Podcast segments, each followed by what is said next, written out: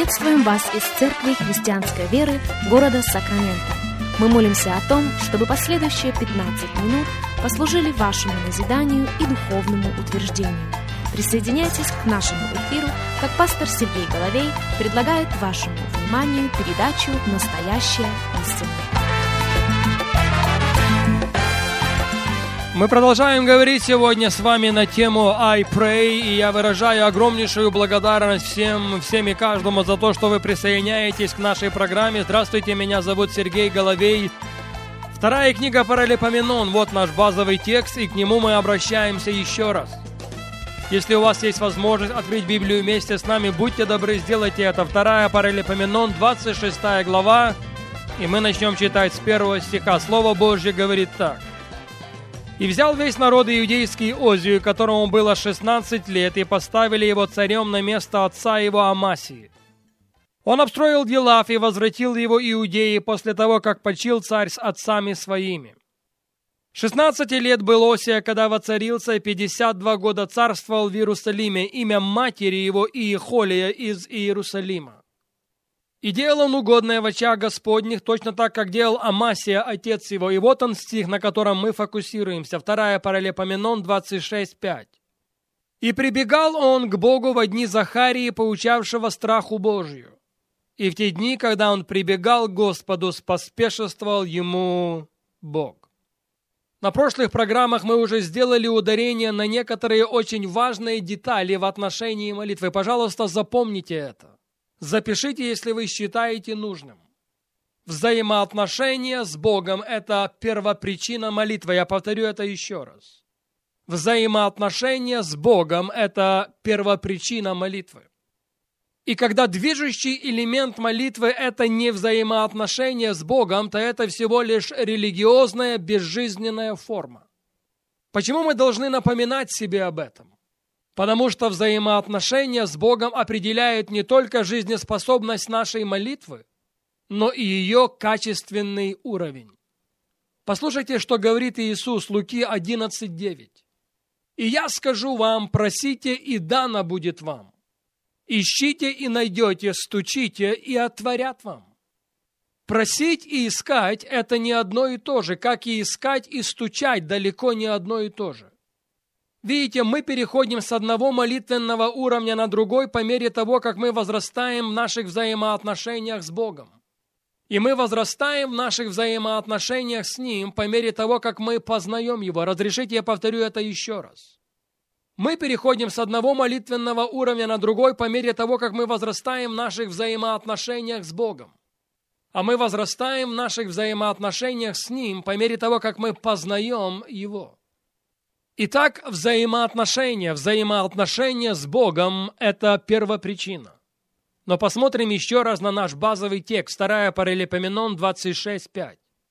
«И прибегал он к Богу во дни Захарии, поучавшего страху Божию. И в те дни, когда он прибегал к Господу, споспешествовал ему Бог». Интересно звучит этот стих в английском переводе. Захария, который имел понимание в видениях Божьих.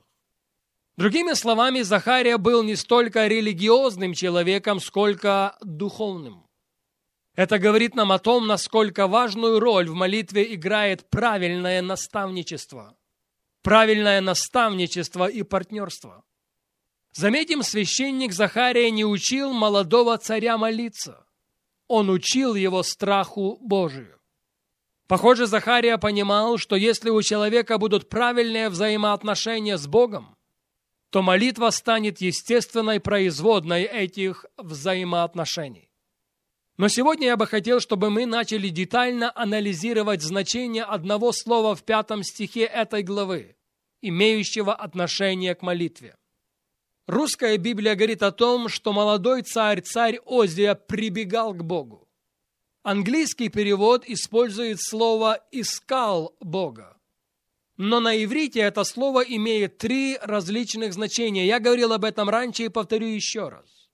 По мере того, как мы начнем анализировать значение этих слов, мы откроем для себя разные молитвенные уровни. Итак, вот оно, первое значение слова «прибегал». Часто возвращаться к определенному месту или протоптать стезю. Это еще раз свидетельствует, или во всяком случае должно свидетельствовать нам о важности постоянства в молитве, не так ли? Апостол Павел в одном из своих посланий напишет так, Римлянам 12.12. 12. «Утешайтесь надеждою, в скорби будьте терпеливы, в молитве постоянны». Уместно остановиться и задать вопрос, есть ли у меня место – есть ли у тебя место? Есть ли у нас место, в которое мы любим возвращаться? Протоптана ли туда нами стезя? Позвольте я процитирую для вас одно место из книги пророка Иеремии. Иеремия, 29 глава, 11, 12 и 13 стихи. «Ибо только я знаю намерения, которые имею о вас, говорит Господь. Намерения во благо, а не на зло, чтобы дать вам будущность и надежду и воззовете ко мне. Послушайте внимательно. И пойдете и помолитесь мне, и я услышу вас. И взыщите меня, и найдете меня, если взыщите меня всем сердцем вашим. Согласитесь, для того, чтобы идти, должно быть место. Место и стезя к нему ведущее. Псалом 118, стих 105. «Слово Твое, — говорит Давид, — светильник ноге моей и свет стези моей». Очень красиво, как мы уже слышали, написано об Озии в русской Библии. Он прибегал к Богу. Вне всякого сомнения, у него было место, где он с Богом встречался. И он не шел туда против своей воли, во исполнение какого-то долга. О, нет. Он бежал туда. И по мере того, как он делал Бога своим приоритетом, и по мере того, как он искал его и искал его всем своим сердцем, Бог делал его преуспевающим молодым царем. Во-вторых, во-вторых, слово «прибегал» можно перевести как «консультироваться», «вопрошать» или «искать».